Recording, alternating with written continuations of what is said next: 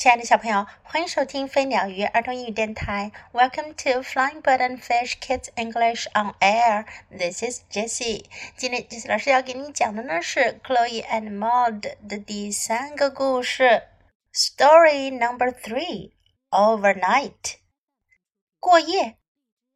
Maude came to Chloe's house to spend the night. 莫德去克洛伊家过夜。First. They had dinner at their own special table. 开始呀，他们在他们自己那特别的小桌子上呀吃晚餐。Then they played scary monsters until it was time to get ready for bed. 然后呀，他们就玩可怕的怪物的游戏，直到该上床睡觉了。Chloe and Maude tested the bed to make sure it was soft. Then they climbed under the covers. 克洛伊和莫德试了试床，确保床很柔软，然后他们就爬到了被子里。"Good night, Maud," said Chloe. 克洛伊说：“莫德，晚安。” And she turned out the light. 她就把灯给关了。"Good night, Chloe," said Maud. 莫德说：“克洛伊，晚安。” "What was that?" said Maud. 莫德说：“那是什么呀？” What was what? asked Chloe. Chloe 问：“什么是什么呀？” That whirring and gurgling noise, like like a monster swallowing. 就是那个呼呼呼、咕咕咕的声音啊，就好像有个怪物在吞咽什么东西。Chloe listened a minute. 克洛伊听了一会儿，then she turned the light back on. 他也把灯给打开了。That's just the washing machine, Chloe said. Chloe Do you need a night light? 你需要夜灯吗？Yes, said Maude. Please, 莫德说：“是的，是的，要要要。” Chloe went and turned on her little desk lamp. Then she climbed back into bed and turned the big light back off. 克洛伊下了床，打开了她书桌上的那盏小小的灯，然后她又爬回到床上，把大灯给关了。"Good night again, Maud," she said. 她说：“莫德，再次晚安，Sleep well，好好睡。”"Good night, Chloe," said Maud. 莫德说：“晚安，克洛伊。”Soon Chloe was fast asleep. 很快，克洛伊就睡熟了。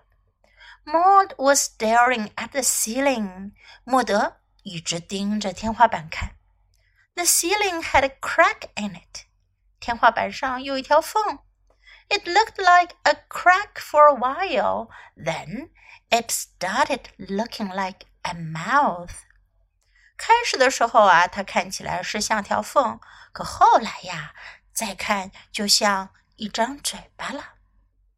If I keep watching it, thought Maude. Then it can't get me. 莫德心想，如果我一直盯着他看的话，他就不能把我抓走啦。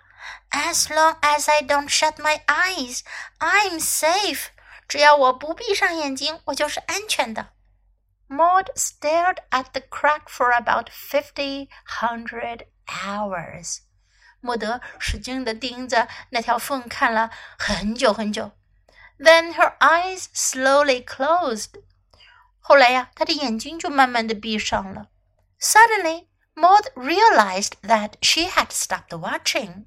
可是突然间，莫德意识到他已经没再看着那条缝了。She sat up and yelled, "No, you can't get me! I'm still awake!" 她猛地坐了起来，大喊道：“不，你抓不到我的，我还醒着呢！” What, what, what? said Chloe. Chloe what! Who's that? What? 什么？那是谁？什么？Chloe, it's me, Maude. I've been guarding you so you'll be safe. But I almost fell asleep and it nearly got us. 克洛伊，是我呀，莫德。我一直在保护你，让你能够安全。可是我差点就睡着了，他几乎要把我们给抓走。What nearly got us? asked Chloe. Chloe 说：“什么几乎要抓走我们呀？”The ceiling，天花板。What？什么？That crack is a mouth, explained Maud. See？莫德解释道：“那条缝是个嘴巴，看到了吗？”“Now listen, Maude,” said Chloe. “You are being ridiculous.” 克洛伊说：“莫德啊，你听着，你这样太可笑了。I'm tired, and you must be tired, and there are no monsters and no mouth in the ceiling.” 我累了，你也一定很累了。天花板上没有什么怪物，也没有嘴巴。Now we have to go to sleep, right? 现在我们必须得睡觉了，好吗？”Maude said, "I'm sorry, Chloe. You're right. I'm really sorry." 莫德说：“克洛伊，我很抱歉。你说的对，我真的很抱歉。”I'll go right to sleep now. Good, good night. 我现在就睡觉，晚安。Maude lay down, and soon Chloe heard her lightly snoring. 莫德躺下去，很快克洛伊就听到他发出了轻微的呼噜声。Now the house seemed very, very quiet. 现在屋子里非常非常的安静了。现在屋子里非常非常的安静了。Chloe looked out the window. It was very, very dark. 克洛伊看向窗户外面，外面非常非常黑。Chloe lay back and pulled up the covers. 克洛伊躺回床上，把被子拉上来。She closed her eyes，她闭上了眼睛。She opened them again，她又睁开了眼睛。You know，she thought，Maude was right。That crack really does look like a mouth。她想到，嗯，你看，莫德是对的，那条缝看起来真的像一个嘴巴。What？Chloe whispered. 克里小声叫道：“莫德，莫德，Are you awake? awake？莫德，你醒着吗？”Maude didn't answer，莫德没回答。Chloe didn't know what to do，克洛伊不知道该怎么办好。She was too tired to stay awake and too scared to go to sleep. 她太累了，没办法保持清醒，可是又太害怕了，睡不了觉。Well, thought Chloe, if I don't want that crack to be a mouth, I'll just have to change it. 克洛伊心想：“好吧，如果我不想那条裂缝是一张嘴巴，我就得改变它。” She closed her eyes and imagined herself painting. 她闭上了眼睛，想象她自己正在画画。First, she added green to make a hill. 首先啊，她加上了绿色，画了一座 山。Then she painted in a river and a lake. 然后他又画了一条河和一个湖。Now Chloe imagined that she added a rainbow, some trees, three birds, and a setting sun.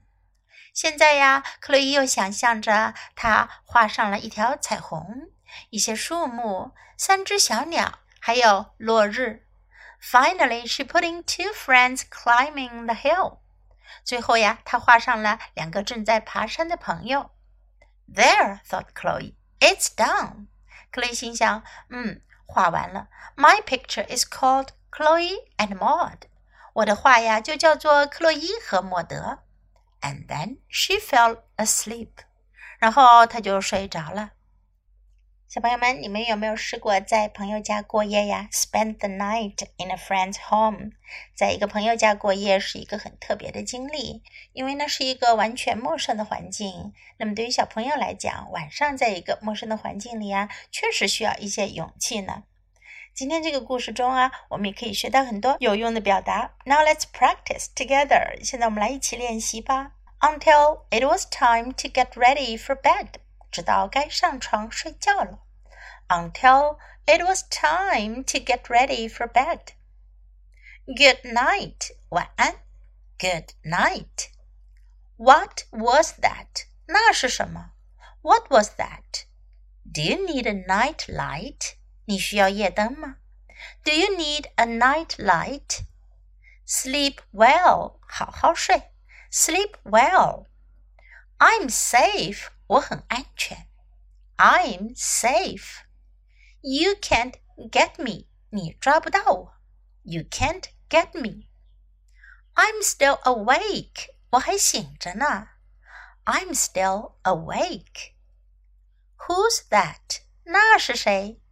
Who's that? It's me，是我。It's me. I almost fell asleep. 我几乎睡着了。I almost fell asleep. You are being ridiculous. 你真是太可笑了。You are being ridiculous. I'm tired. 我累了。I'm tired. You must be tired. 你也一定累了。You must be tired. There are no monsters. 没有什么怪物。There are no monsters. Now we have to go to sleep. 现在我们要睡觉了。Now we have to go to sleep. You're right. 你说的对. You're right. I'm really sorry. 我真抱歉. I'm really sorry. I'll go right to sleep now. 我现在就睡觉. I'll go right to sleep now. Are you awake? 你醒着吗? Are you awake? Now let's listen to the story once again. Chloe and Maude, story number three overnight. Maude came to Chloe's house to spend the night. First, they had dinner at their own special table.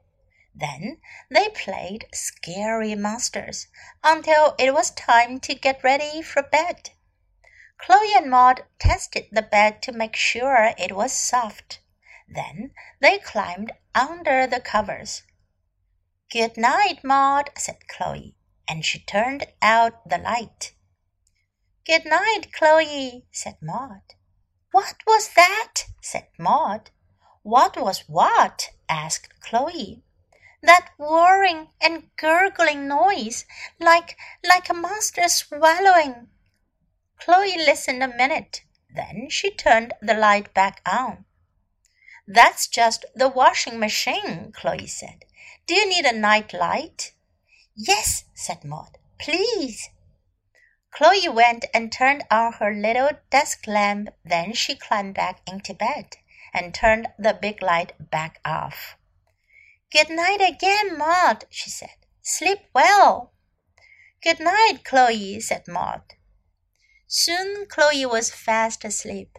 Maude was staring at the ceiling. The ceiling had a crack in it. It looked like a crack for a while, then it started looking like a mouth. If I keep watching it, thought Maude, then it can't get me.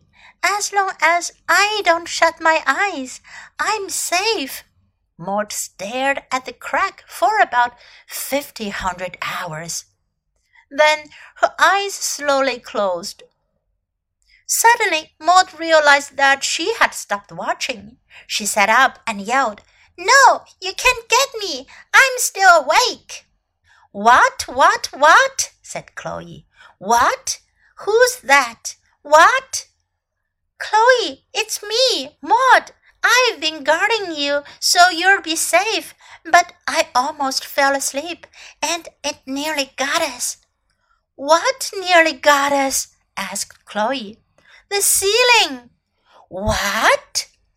That crack is a mouth, explained Maude. See? Now listen, Maude, said Chloe. You are being ridiculous. I'm tired, and you must be tired, and there are no monsters and no mouth in the ceiling. Now we have to go to sleep, right? Maude said, I'm sorry, Chloe. You're right. I'm really sorry. I'll go right to sleep now. Good night. Maude lay down, and soon Chloe heard her lightly snoring.